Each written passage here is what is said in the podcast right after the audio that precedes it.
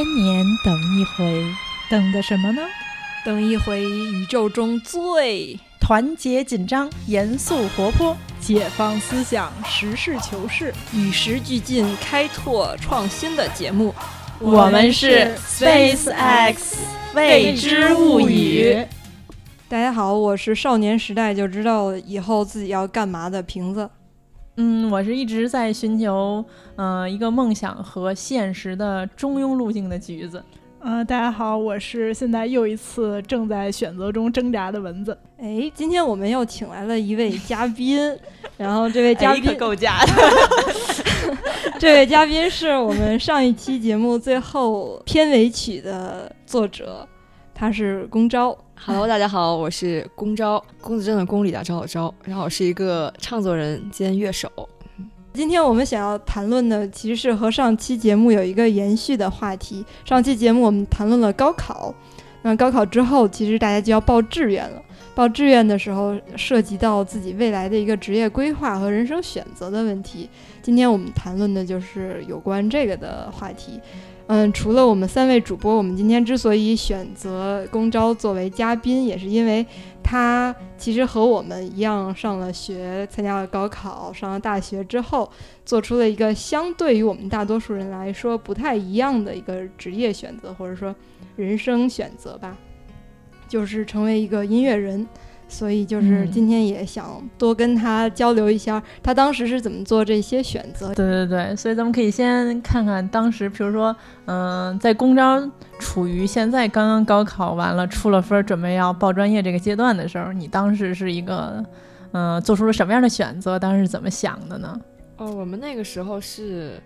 我们那时候是 先报志愿，对对对，还真是。又暴露年龄了。呵呵，嗯，我想学的是广告专业，对，然后但是广告学院的分儿有点高，然后没有考上，对，然后落在了二志愿。二志愿的话学的是呃国际经济贸易专业，对对，那也是个热门专业呢。嗯，对，因为我们。就是落榜过去之后，基本上都是金融还有贸易这些专业。别别说落榜，就是没上第一志愿呗。对，但是就是也还挺好的，因为因为我们那个时候的广告学院后来其实是，呃，和新闻学院合并了，然后导致就是分数也比较高，然后所以就是没有上了。就是当时没想过要做音乐，是没有，那个时候我喜欢画画，上学的时候一直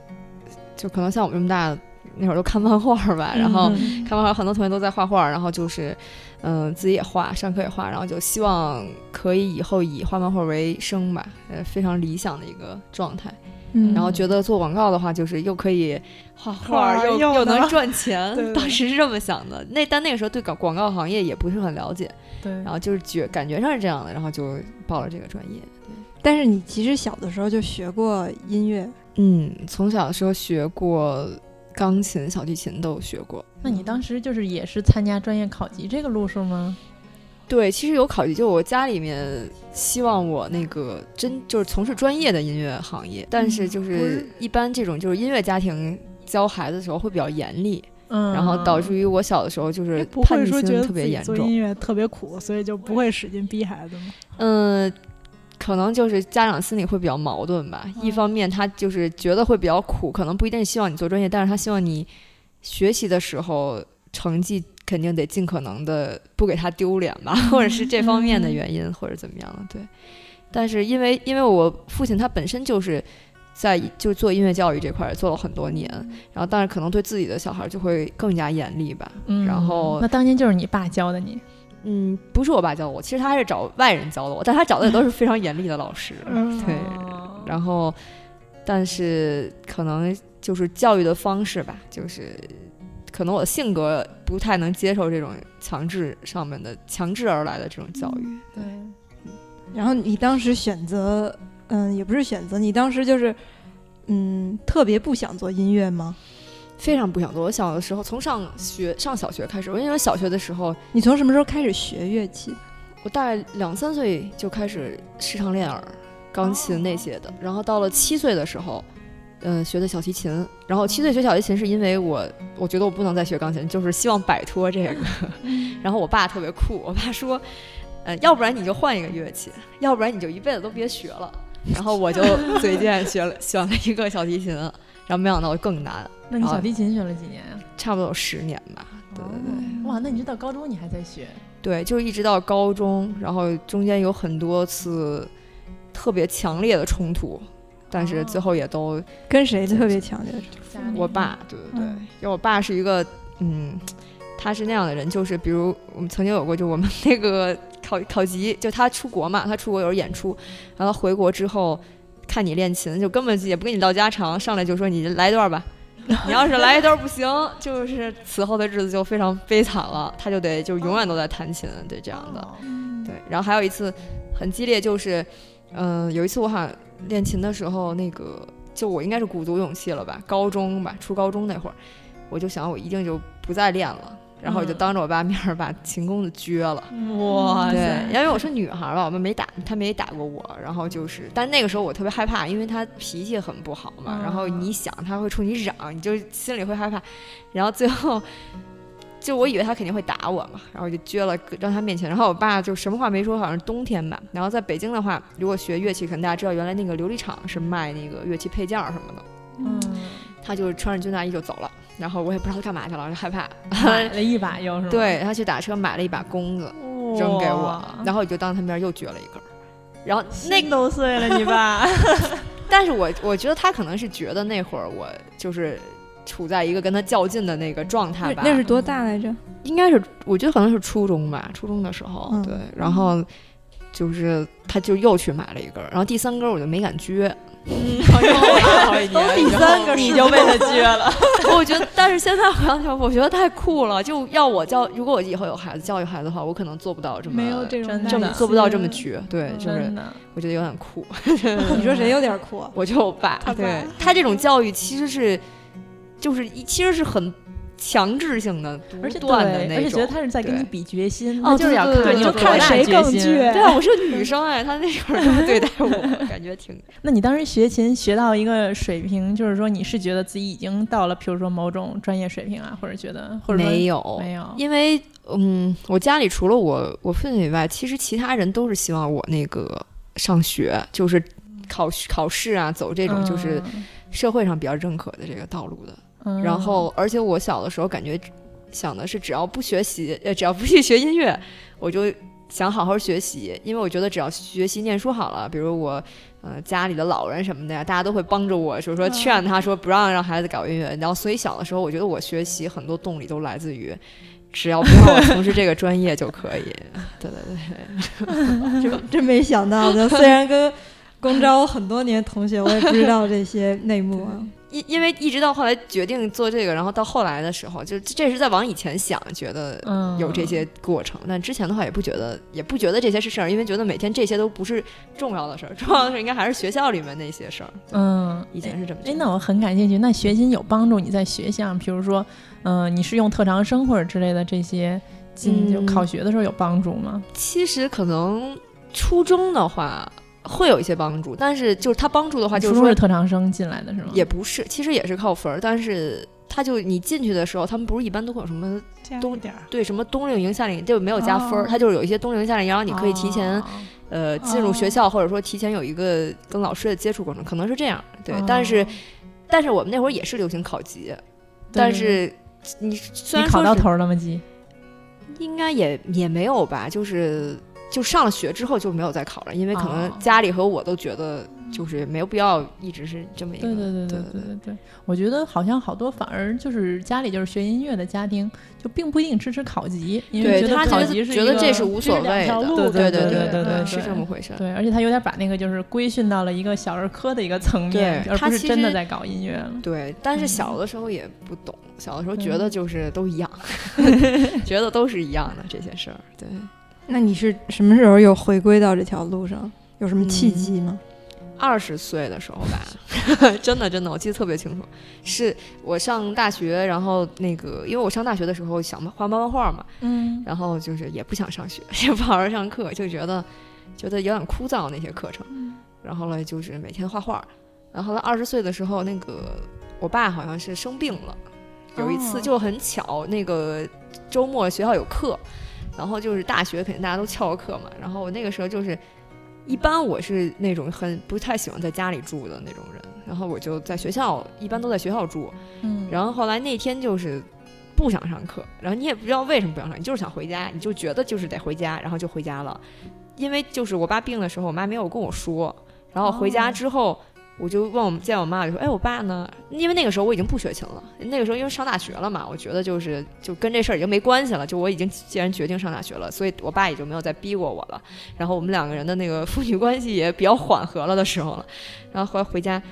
然后我妈就说：你爸住院了。然后那个时候我就觉得也不是说心灵感应或者怎么样，就反正很巧，他刚住院我就回家了。然后我就到医院，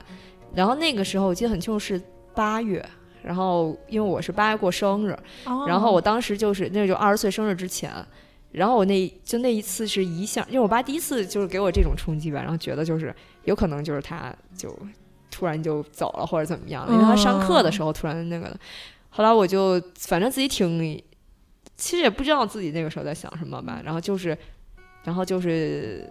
过生日那年，我有很多很好的朋友，然后就陪我就一块出去玩什么的嘛。嗯，后来玩的时候，我就突然觉得，就是感觉如果要是因为那个时候已经好像大二还是大三了，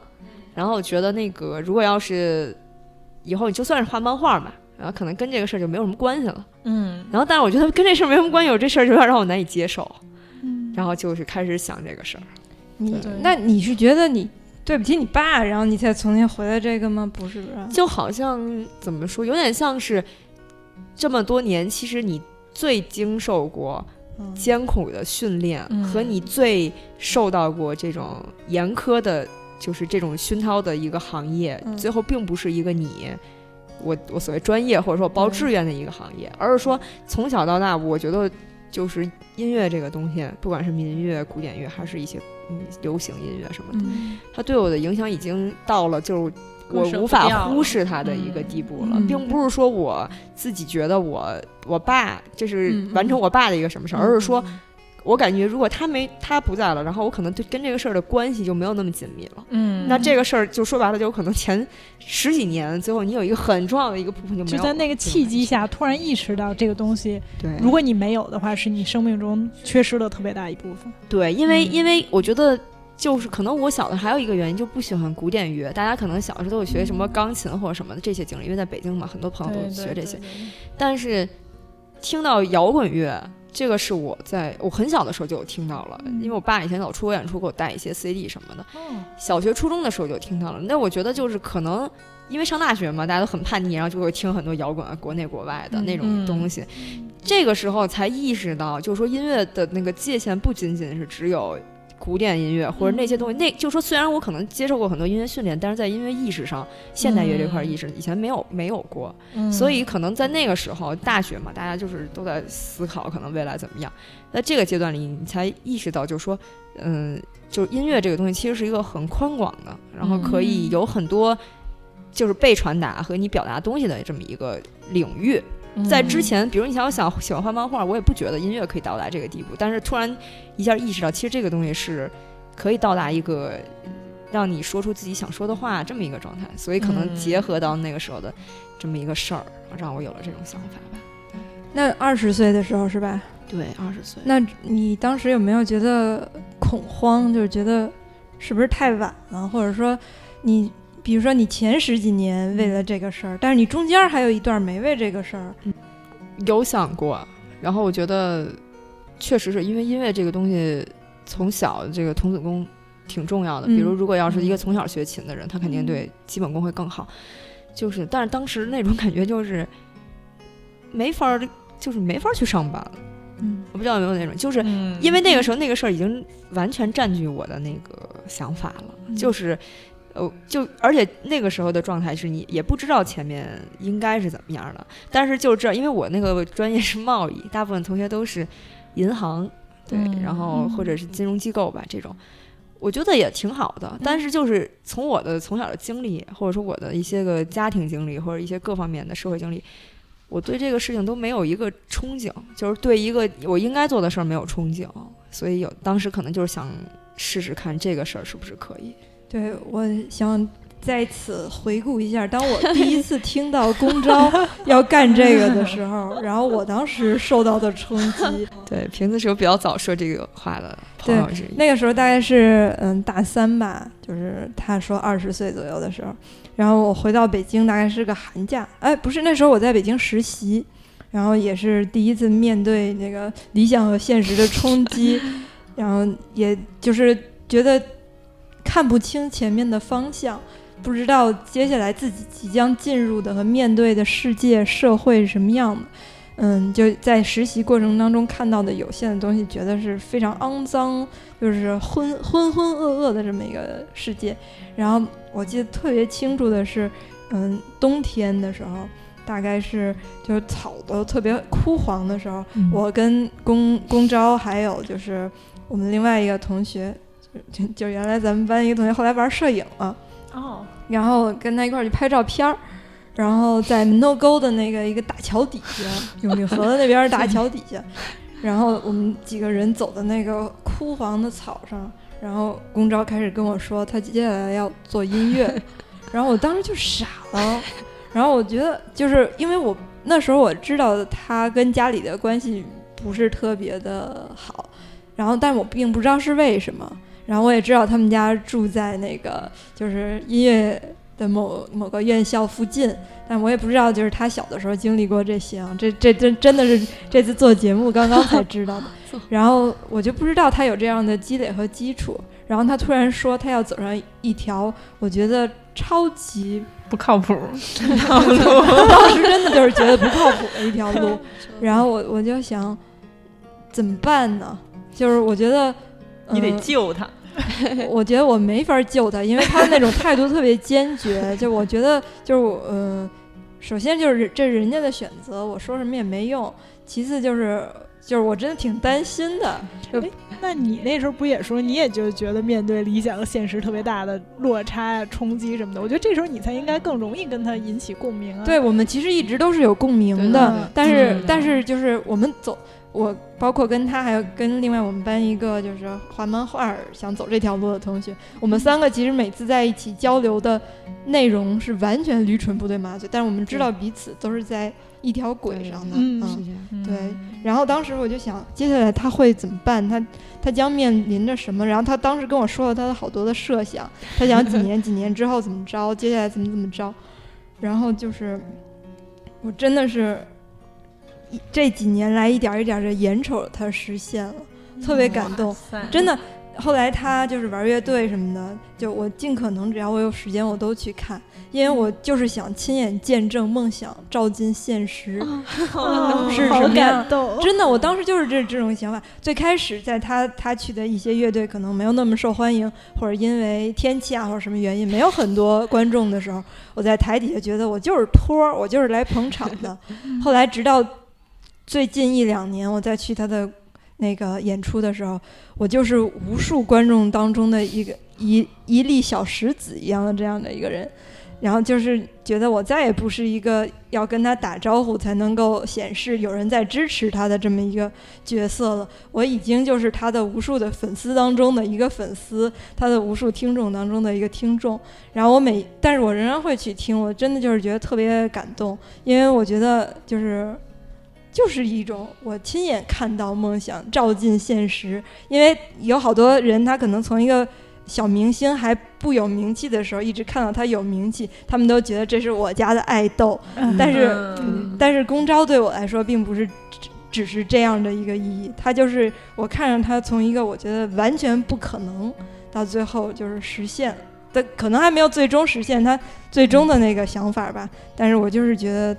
在路上吧，反正现在对对，就是一条我觉得根本没有的路，没有人走过的路，至少成为了一个经常能在北京的呃舞台上或者各地的演出舞台音乐节上看到的一个音乐人吧。嗯，反正现在看起来不觉得有那么难，但是当时可能真的是没有什么头绪，因为。进入一个行业之后，你就会学习到很多那个行业里面有的一些东西了。嗯，对。但是可能就是最开始这个，呃，入门的这个过程会，嗯，有有点这种纠结，需要想很多，可能是这样。你害怕过吗？嗯，你指的是哪方面的？就是害怕自己没钱，最简单的嘛，嗯，或者说害怕这条路根本走不通。好像没有过哎，我好像有性格就是这种，我没有那种，就是我我觉得没有什么事情那个不能实现的，我真的是这种这么觉得，就是嗯，就我觉得是这样，就是做任何事情之前，就是最坏的打算，嗯、你可能预先有一个预估，嗯，然后如果这个打算我能接接受，对我就觉得剩下的所有事情都是往上走的，那最坏的打算是，就是饿死吧。啊，这个我真的有想过，对对对，我以前那个刚开始要学琴的时候，就是在最开始嗯开始学琴，然后还没有什么工作，也没有人找我弹琴啊，也没有没有机会，就说没钱录自己东西的时候，我有这种感觉，就是我在想，就会不会这样，就有一天就饿死了，对，然后后来我就想，那嗯。就是如果你说饿死了和让你去干一个别的事儿，我觉得可能那就饿死了吧。我我会有过这种想法，但当然没有到这一步哈。对，但我会想过这个。嗯但是我觉得这个原因其实，呃，我现在这么说可能有点那个夸张，但是其实是这样，就是一次你尝过这种，因为对对于大家来说，可能我们算是自由职业者，嗯，然后那就是你可能时间上面相对比较自由，然后工作上的安排啊，还有一些各方面，就是如果你尝过了这样的一个滋味，你就很难回头了，你知道吗？这个是一个。嗯就是人就是这样的，就是我已经知道这个路，如果我走下去会有这么好，那我就不想回头给自己留一个后路了，嗯所以最后也就这样做下来了。那比如说你认识的同为音乐人的你的同行们，嗯，给自己留后路的人多吗？嗯，有很多人也不能说是给自己留后路，他们其实也只是一个最基本的生活上的保障。这个就是因为因为我是北京的，可能还好一些。然后我有很多朋友，就很好的朋友，音乐素养也很高，专业技能也很好。然后他们在北京做这个，然后也很有理想，但是他这个生活是肯定是第一位的，因为他如果有理想，他肯定要先留着这条命去支持自己的理想嘛。然后在行业里面做一些个工作，然后来补贴，甚至是可能在其他的行业做一些。但是我我不能否认说，我当时的想法其实还是因为太年轻。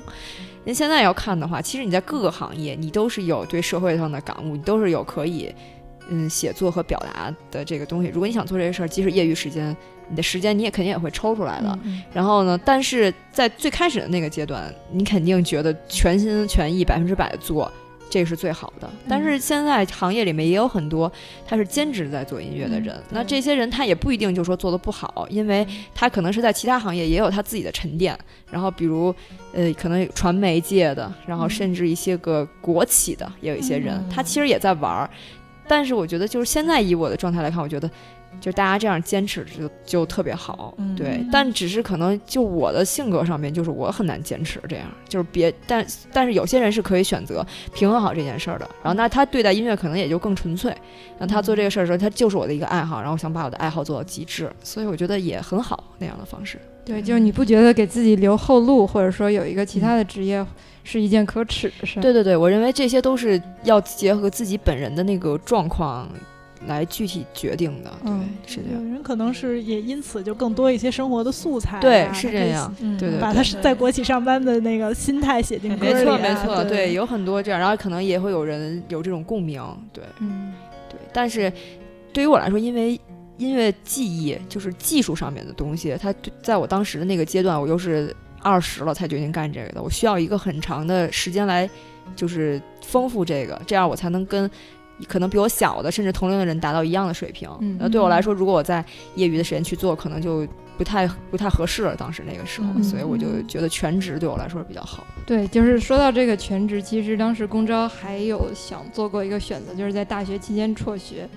对，这这也是当时给我形成巨大冲击的一个原因，就是我嗯我想，就算可能不是自己上的最理想的大学，但当时我记得公招还是他们班班长，反正就是也上学上挺开心的，和同学们都交往挺好。然后突然他就说他要辍学了，然后我这个内心当中也很恐慌，也不敢劝阻，然后我就心里想，就希望他别辍学。然后后来他确实也没辍学，但他好像后来你说就是会后悔当时应该更更应该辍学是吧？对，其实就是不是说大学的生活不好，我觉得就是在思索的这个过程，包括我现在，我觉得经常做有就是工作一段时间或者有一段时间，然后人需要沉淀的时候，学校那个环境特别好，它就是你周围都是跟你一样的人。就是一样年纪的人，然后那你们的想法和对这个社会认知大体都在同样的一个阶段，嗯，然后这个时候你就是会有那种就是群体感吧，然后你在这这个当中思索自己的一些个未来的方向呀，还有一些个社会上的责任感，我觉得都就是都很清晰，然后那个时间段也很合适，然后但是特别在当时，比如当我已经知道自己想干什么了，然后我需要实践大量的时间去实践的时候。我觉得在学校的那种迷茫的状态，他已经就是没没办法满足我当时的那种想法了。嗯，我就是我急需就是进入到我想做的这个行业里，我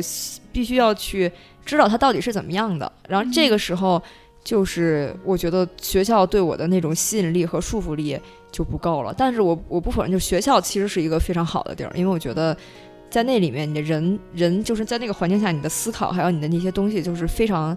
又又有本心，然后又又能知道这个大家的这种反应，然后也很也没有什么功利上面的，大家互相交流的这个过程，我觉得是非常好的。嗯，其实就是你当时已经很清楚你要什么，嗯，什么东西会阻碍你，什么东西会帮助你，就可能觉得学校当时以我的能力很难在学校再找到答案了，或者说身边的朋友们可能也没办法给我这么一个答案。对，其实就像我自己。其实我是比较早就知道自己想要什么了，就是也是，但但是我并没有觉得就是在学校里会影响我去要这个东西。但是现在就我在接触的实习生，就是他们都是。跟咱们当年就是在做这个选择的时候差不多的年龄，他们都会不知道自己想要什么，然后他们来实习就是想给自己创造各种各样的机会，决定自己未来，就是帮助自己决定自己未来要干什么，包括他们甚至决定，嗯，读，嗯，就保研啊什么的，可能目的都是为了，我想给自己再多一些时间去寻找自己想要什么。嗯，那个我一直就是特别好奇，就是你。当初你在这种迷茫的状态下，是什么能引导你，就是能继续朝这个方向走？以及就是说，你最开始可能什么都没有，就是可能琴也没学，然后也不知道这件事要怎么干的时候，然后你是怎么能找到这个方向的？嗯，就是就是因为我临毕业的时候，嗯，一直就是有在尝试，呃，用电脑写一些自己的歌，然后但是当时可能做出来的作品感觉。专业性上面还是没有办法到达一个就是完全职业音乐人的那种状态，然后那个时候就意识到，如果想做这个事儿的话，肯定是需要学习，然后有这么一段专门的时间来那个就是只做这件事儿，学琴或者说学习音乐类的专业知识。然后当时，嗯，在北京的专业类的学校，还有就是只有几种选择吧，要不然你就是。正规的音乐学校音乐系考研，对你需要时间准备。然后还有就是，比如民办校一些个三四年制的一些学校，或者是你跟老师上一些小课。对我来说，如果嗯，就是再花费三四年学这个的话，然后还要就是经历学校的那么一个阶段的话，对我来说可能有点，就是我觉得效率不是很高。对，然后所以当时我就想的是，可能要学琴，学就是选择学别的。然后这个事儿最后一直到。跟那个父母摊牌，可能就是因为，嗯，同学已经开始找工作了，然后我自己还没有，就是这个打算，然后又想干这行，你又不知道怎么跟他们开口，然后压力很大，然后就病了，然后就是在医院打点滴的时候，我妈陪我去的，然后就等于是跟我妈说了这个事儿，然后其实没有，我没有直接跟我父亲聊这个事儿，是我妈可能转告给他的吧，对，然后。我应该生病大概是年初，就是一月左右，然后二月就过春节。过春节的时候就回奶奶家过节，然后我我爸就是就那会儿，因为我在做电脑上面这些电脑音乐啊、MIDI 音乐啊，然后逛论坛什么的，然后完全沉浸在这个世界里，所以我就自己在那个屋里面做东西。然后我爸就进来了，然后他就跟我说了一句话，他说就是反正做这行挺苦的，然后什么都没说就走了。然后当时我其实还是挺震动的，然后我爸就，我爸就出去了，他肯定是知道我绷不住，因为因为我俩之间很少说就是真正的交心说话，对，就是我不说了，我的我跟我爸之间的关系有点像父子之间较劲吧那样的，所以他说完那个话之后，我我一下觉得就是因为对他来说，可能在他的心里面还有一个感觉，就是因为他知道他自己曾经年轻人那么想让我干这个，我没干，然后最后我自己跑过来跟他们说我要干这行，所以他当时心里肯定也很感慨，所以可能也说不出什么其他的话吧。百感交对，然后他就，然后说完这个之后就要考虑说具体之后的那个学琴的一些事这个事情，然后就那些买琴嘛。然后买吉他，就是我原来觉得自己初学买个五六千的或者这样的琴，初学也就够了。然后我爸就是他带我去琴行嘛，他其实因为他是民乐那个那个圈儿的，他对于这个现代乐他也不是很了解。他但是他也知道这，但是乐器这个东西就是一分钱一分货，肯定贵的就越贵越好，这越好越贵，然后越贵越好，这 肯定是这样的。所以那个他带我去乐器店。我记得还挺清楚，他带我买琴这个过程还挺有意思的。就是他琴琴行，琴行都是这样，就是最好的琴，一般它的玻璃柜儿包的很好，在那个最中间最里面，外面就是一排，对吧？从便宜到贵这么摆。他就进来就问人家嘛，这多少钱？然后人家可能从一两千的开始跟他说电琴，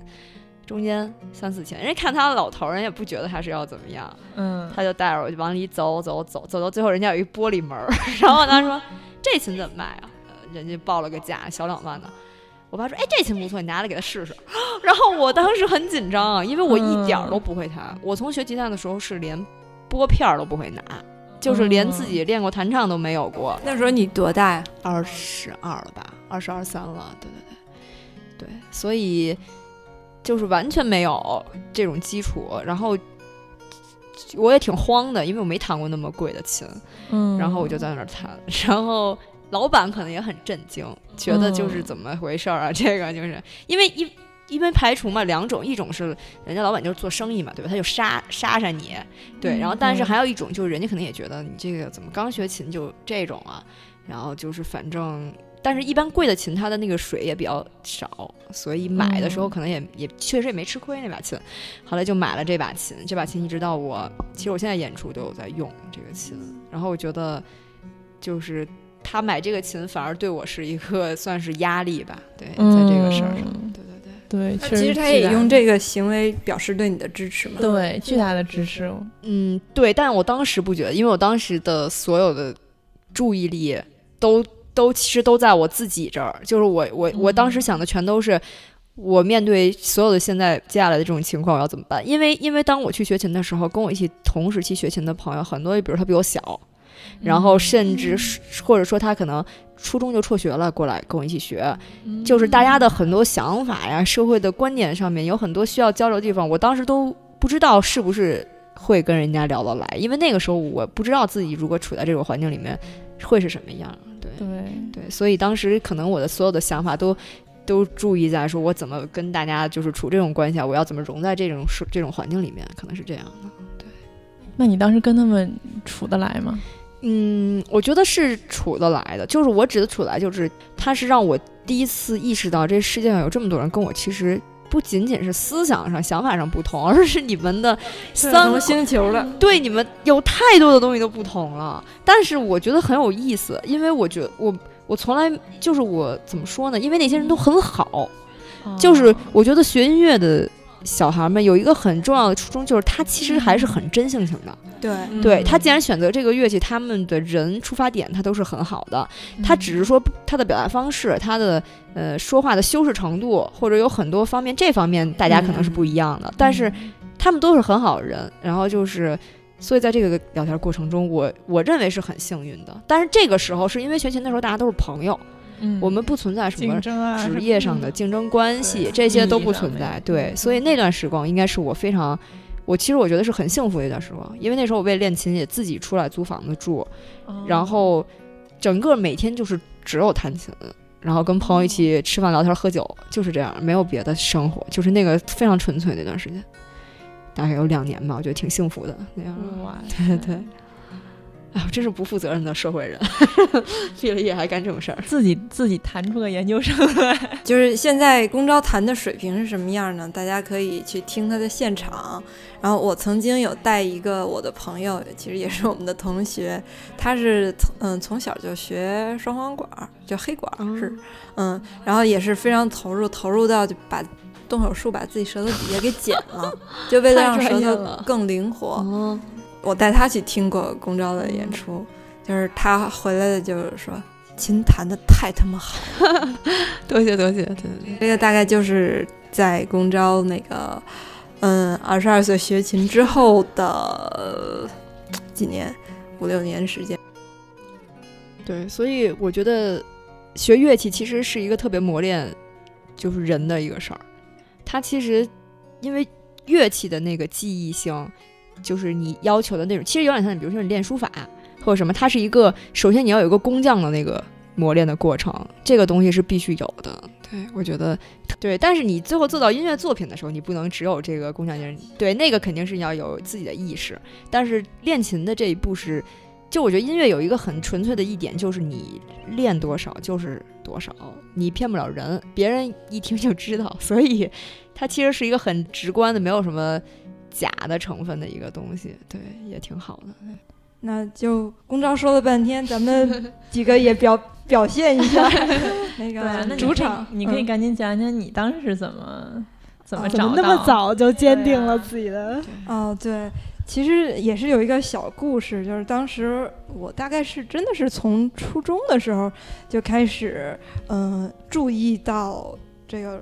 传媒行业，也也不是嗯传媒行业，其实就是当一个记者吧。嗯。嗯，那个就是看了一个电视节目，嗯、那个电视节目我记得特别清楚，就是新闻调查，当时是阿嗯。秋在主持的。嗯，阿秋在主持那个节目是有一个人他在县政府旁边儿，就反正某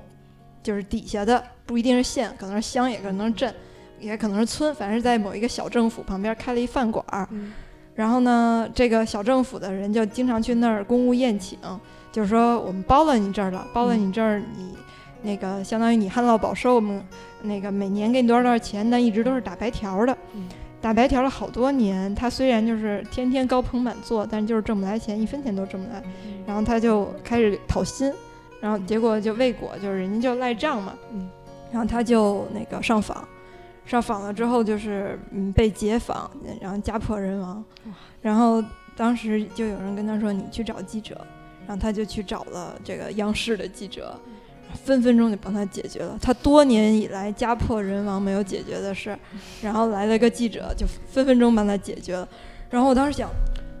哇塞，这个就太棒，直通车呀！就是社会不公平，然后正义什么的都 都能由他来解决，这个就是一个最快的途径。什么司法，什么制度都不如来一个记者，分分钟就能帮你解决。然后我就是。多次强调，就喜欢看《哈利波特》，其实心中是有英雄梦的嘛。对，我觉得就是评论正义感爆棚的嗯正正性，嗯对对对然后就是觉得嗯，这个是一个比较好的实施正义的 途径。然后后来，嗯，上高中之后，嗯，因为喜欢拍照片儿啊什么的，大家就撺掇说：“哎，你这个样子，架势像个记者啊什么的。”当时就觉得，哎，是，那我以后干脆就干这个吧。然后从此之后就再也没有想过别的。当时报志愿啊什么的都是就是这几个专业。当时选学校就是不是，嗯，北京的比较好的这个专业的学校，就是上海的，就是反正全国就是这么选。都主要是围绕这个专业，然后在这个专业上学之后，也仍然是学的特别认真，就是那些跟那些从来没有从事过我们这这个专业的老师们 认真的求教，然后特别嗯、就是特别投入的学这个领域。其实现在看过来，我真的是觉得，嗯，自己在这方面是有天分的吧，就是我也不是。嗯，有也有点大言不惭的说，我觉得这个是需要感觉和天分的。就我带了很多实习生，看了很多同事同行，然后在不停的反观我自己，我觉得我在这方面是有天分的，就是我是有那个对社会一些问题的敏感度的。就有些人他是可能没有这么强的敏感度，嗯，然后也有一定的文字处理能力，我觉得就差不多了。因为我们这一行的那个门槛儿比较低嘛，就是处，就是他他如果说高也很高，你要有对这个社会的观察和责任感，嗯我觉得这个其实很难，大家在保暖思淫欲之之后才能够想到这些。而且不是学就能学到。对对对，我觉得这些我都是就是都是有的，所以我觉得自己还是挺适合做这一行。包括刚才就是，嗯，我们在正式开录之前跟几位主播交流，因为近些年来传媒行业有巨大的变化，也也多次就是考虑过，就是要不要，比如说拥抱互联网的洪流啊，或者是说就是嗯、反正也也有想过其他的选择吧，嗯，但是真正就是会发现，只有当接到一个自己喜欢的题目的时候，嗯就是会心跳加速，然后脑充血，然后非常兴奋。嗯就虽然我没怎么坐过过山车，但是感觉就是我接 接下来要经历一场历险，然后这场历险可能很好玩儿，然后可能充满刺激，但我不怕来吧，就是有这种感觉。然后就是其实我好多的同班同学都是转行了嘛，嗯然后我觉得大家也都在说你就是也叫嚣了这么多年，就是对于现状有些不满啊什么的，但是最后你还是没走。那你有的人就是说你光说不练，后来我想想，第一是就工作相对来说还是比较有保障第二就是觉得还是真爱吧，就是可能做其他的事我都没有，就是做任何兴趣也好或者什么事儿也好都没有，就是刚才我说那种就激动、心跳加速、脑充血的那种感觉，嗯。所以就觉得虽然小的时候是受了一个影片的蛊惑，后来我跟好多就是前辈们交流这件事的时候，他们也说那个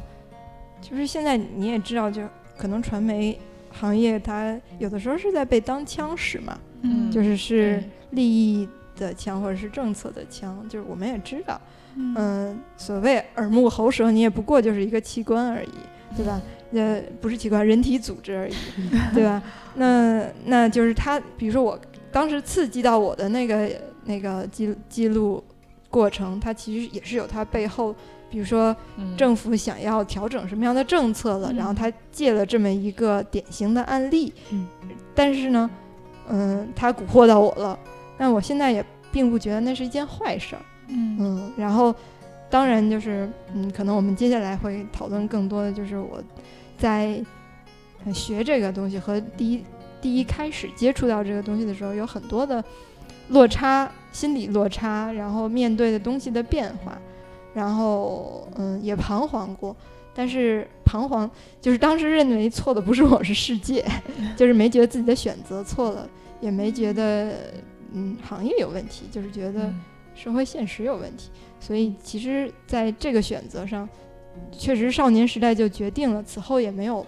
就是后悔过，嗯，嗯，大概是这么样一个情况。那蚊子，你有过这种源自内心的冲动想做什么吗？嗯，有啊，但是现在就是说要不要去投身做，就很就其实就是现在也比较纠结吧。我觉得我是不是特别早就有这种，不是说像瓶子刚才说那种，就说呃上中学时候就有。我觉得我可能一直以来，比如说嗯，在职业上没有一个特别明确这种，我可能就是比如说。喜欢看书啊，然后一直喜欢自己写东西啊什么，但是也没有明确觉得说，呃，具体跟这个哪一个职业更更相符。然后后来也考虑过，就是说，呃，做学术研究啊，但也觉得好像这并不是说就是唯一的，就是我 我就是想干这个，这就是我人生的使命，就并不是那种。所以当后来就是说做学术研究做到一定程度，也觉得说，哎，其实我可以去找个相关的工作去做做看。然后其实那时候就更多的是觉得说，还是没有一个那种感觉受到了召唤吧。所以就是说，可能但是在工作中可能也觉得就是说，这其实不是特别是我想要走的路。另外，也就是说，而且我觉得这跟具体的工作的环境什么，其实也没有特别大的关系。就是整个觉得整个这个职业上，就是以前我可能是不了解，但是了解了以后，就是其实也有点像你说的那些实习生们，就是觉得可能因为没有那么明确的选择，对所以也想多尝试尝试。嗯然后尝试了以后，就觉得哎，其实这好像还不是很适合我。嗯然后后来我就之前业余可能跟瓶子和橘子讲过，就特别想去做一个调查，然后是这个以后我们可以专门做一期，嗯 就是说是一个关于呃女性做人工流产的经历的一个访谈。然后之前做了两三个人这样的，然后我当时就特别觉得说。啊！我终于找到一个嗯，我，真的，我真真的是有觉得，就是说这个就是一个我觉得，呃，它特别有意义。嗯同时我有能力去做，嗯虽然可能就是说很多地方是需要学习改进的，但是我觉得我有能力去掌握它。嗯同时，我觉得我还就是说，就我又喜欢又有能力，然后对他人、对社会还有意义，嗯就能把这三点结合在一起的这么一件事儿。嗯呃，而且就是说，我觉得，嗯、我之前就是采访过的有限的那几个人吧，那几个受访者都跟我说，就是说有这么一个机会，聊完这件事儿以后，对他们的帮助特别大，而且他们就觉得说，嗯。就是能把这个经历讲出来，他们也希望就是说这个能通过这个去帮助别人，而且他们也觉得我做这个事儿对他们确实有帮助，就嗯让我觉得特别感动。嗯而且我觉得就是啊，当然这个小虚荣一下，就有一次有一个女孩跟我说，就给我发了一个说，我觉得你真是个好人。然后我觉得哦，我就感动了好长时间，就觉得比可能比我就是工作上受到什么样的表扬都要就是让我觉得对于我来讲有意义。对，那肯定的是你的人，而不是说你，比如说某些处理工作的能力或者这些。对，而且我觉得就是说我可能去做，呃，就是我就觉得我去说所谓想说啊、正义感啊，或者说什么，我觉得我以前想的都是那种相对来讲特别宏观、特别虚的那种，嗯。但是我后来越来越觉得说。这个事儿就是你对一个人在一件事儿上有帮助，嗯，就比你特别虚的说好多要更有用。嗯。所以我觉得，哪怕我做完这个事儿，我就帮助到了五个人，嗯。或者说一个人，嗯，但是它是实实在在的，真的让他感觉到的。对，而且比如说让他们走出了过去他们经历的这个阴霾啊什么的，嗯我觉得就这个就是让我觉得特别有意义。就我可能年轻的时候就会更想说啊，我要怎么改变世界啊什么的，但是现在就觉得说啊，我能对一个人有影响，嗯，就是一件特别美好的事儿。你仍然年轻，所以就是说，但是现在也在想说，呃，当然因为生活中其他的调整啊，其他的变化呀、包括之前聊过结婚啊什么的，所以就也会想说，呃，以后怎么样能把这件事儿可能跟一个自己人生道路的联系在一起。那可能就像刚才说的是，我是业余去找一个能赚钱的事儿，然后我业余干这事儿呢，嗯还是说我怎么样能把这事儿倒腾成，最终倒腾成一个跟我的职业能有相关的事情呢？所以现在就感觉还是在探索纠结中吧。嗯，然后也要想多去做一些尝试，嗯然后看看怎么样能。但是我觉得这件事情我是特别想要做，而且我觉得就是我以前不敢跟我妈说，嗯然后那天我终于鼓起勇气 跟我妈聊了一下这事儿。当然，对于我妈说啊，你为什么想要做这个，依旧避而不谈。但是我鼓起勇气跟我妈聊了一下这事儿以后，呃，挺出乎我意料，也嗯。让我挺感动的是，就是我妈还挺支持的，嗯，而且我妈还给我提供了好多，就是其实我不太能接触到的，就是资源，他对他们那个年龄段的人的嗯资源，然后我觉得这特别好。嗯。对，所以我觉得就是说，好多时候你觉得可能呃自己想象就阻力特大的事儿，但实际上你真正迈开步去走，其实你的这种真诚啊什么的，还是可以打动到别人。是的对，嗯，那你这个主要是最后想用什么方式呈现呢？就是你是希望变成一个文学作品呢，还是嗯、我还是希望就是说。看采取什么方式能影响到更多人吧，就可能最开始可能是比如说把它发表在网上啊，一篇一篇的。嗯如果有可能把它，比如说变成一本书啊，或者什么，当然也更好。嗯但是我觉得最，而且我觉得就是实际上，其实我像做这个题目，当然咱们以后可以聊。我觉得更多的，我希望就是说，比如说它变成一本书之后，它可以就是，比如父母可以把它送给孩子，然后一个女生，就比如说她想就是说要跟她男朋友强调我们要避孕啊什么的时候，但有些她可能表达不清啊，或者说她她男朋友可能不理解啊嗯什么的时候，她可以拿一本书去送给她男朋友。我觉得就是理想中吧，可能就会觉得这个是一个。对，我觉得你终极目标。那个还是更像一个社会调查吧，其实还是像橘子所专业的这个领域，像一个社会社会学的田野调查。对，而且我觉得那个、那个文字的采访做的特别的好，嗯而且他的记录特别的全，而且就是完全在没学过的情况下，我觉得他记得好多东西其实是可能很多人下意识不会想要记，但是其实是非常有意义的。你包括那个人说这个的时候的一些对声调啊、一些嗯表情呀、对对对对，非常的生动，而且不仅如此，可读性非常强。我觉得这咱可以单聊一期。对对对，我觉得真的是 特别的好好。嗯，那就请橘子来谈一谈吧。嗯对，谈谈到你的领域了，已经。对，我觉得，嗯，可能我觉得某种程度上跟，嗯，我的情况我不知道可不可以这么说啊，嗯，我觉得可能跟公招有点像，就是我觉得整体来看，尤其是从外人的角度来看，可能就是我们两个都是没有走出父母的那个圈子，在某种程度上，因为我父母其实跟我就是目前目标的职业应该是就是一样的职业，就是当个学者，对对对，好酷，非得揭穿你。当 个被揭穿了。对，所以我觉得，嗯，我不知道这是好还是不好，但是我觉得我确实很长一段时间是对这件事儿有很大的怀疑，因为我觉得我什么都没有做出来，就是我没有开辟，就是像很多人一样完全开辟一片我完全不。就是没有任何认知的领域。你譬如说，如果我去做了买卖，嗯那这是一个我父母完全不了解，然后他们的人格完全在这个环境中会不适应的那么一个领域，我觉得那一定是一个巨大的挑战。嗯但是我现在也不排除做买卖的这个选项，因为 做代购是吧？哦，做代购这件事儿，我觉得这个太容易了。哦嗯，这不算做买卖。对，这不算。对，所以我就其实很长，尤其是就是，嗯、嗯，前几年的时候吧，我觉得可能也是年龄使然，你会忽然觉得，你忽然觉得你就是，反正我自己会觉得我特别需要一个，就是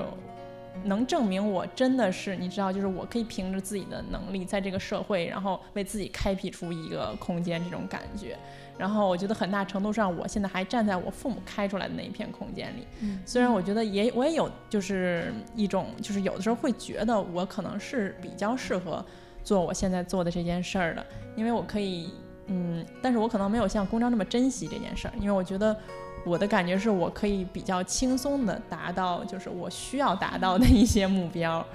但是我并没有为了这个而就是说倾尽全力付出努力去追求什么东西。也可以说有一些简单的追求，但是我觉得这些对我来讲都是，嗯、不是我就是说费尽全力去寻找，或者说我拼尽全力去要得到的这些东西。所以我觉得，嗯，在某种程度上，我仍然觉得我是待在了自己就是舒适区。对，就是我嗯做了一件对我来说最最容易的事儿。虽然说这件事儿并不能说是被动做出的选择，因为我觉得其实我也是主动的选择了这件事儿，但是确实可能不像萍萍这样，就是真的是就是完全做了一个对，就是我们家八辈儿都没有干这个。对对对对对，就非常个人的这种的一个人生理想。不过我觉得确实也是，嗯、很大程度上有些我也同意，可能有一些职业，包括艺术行业，可能确实是你很难说你从第一代你就开始做就能做出什么。确实有一些行业它可能是需要一些积累。对，虽然很多人确实也是可以很成功，嗯，但是反正我觉得各种机缘巧合吧，所以我还是比较相信。就是机缘巧合这件事儿，而且至少我觉得目前做的事儿是我就是乐意做。我觉得我也忍感受到过那种，就是有些事儿你真的是就是就是你无论怎么强迫自己你也做不下去的。就是我觉得我之前也遇到过这种情况，所以我就是还是比较能接受说我现在做的这件事儿是我主观上愿意做，然后客观上有能力做的。所以我觉得这种情况下我就应该把它做下去。既然没有一个另外一个就是强烈的吸引我或者怎么样这种事儿出现，我觉得这跟聊婚姻感觉有点像。天哪！你们对这是聊过这么深刻的话题，这都是人生比较重要的选择嘛，对吧？对对对对嗯。对，虽然我人生中可能出现过其他的选择，因为刚才聊天的时候也说过，就是就是比较喜欢画画啊，就是这些方面的，但是当时就是很就是过早的，就是这个苗头就被压下去了，因为像我爸他们家就是反正祖上就是有不少搞画画的，所以我爸就是当时就觉得我这样不行，就是一来就是。嗯，小的时候等于是没有什么童子功，没有从小科班训练。然后其次，他也觉得就是这个行业不靠谱，就是因为我觉得艺术行业都是这样，就是说真正能出头的就那么几个，大部分人就当炮灰了。嗯，所以他就觉得我已经没有在赢在起跑线上了，所以就别去当炮灰了。就非得当人尖儿。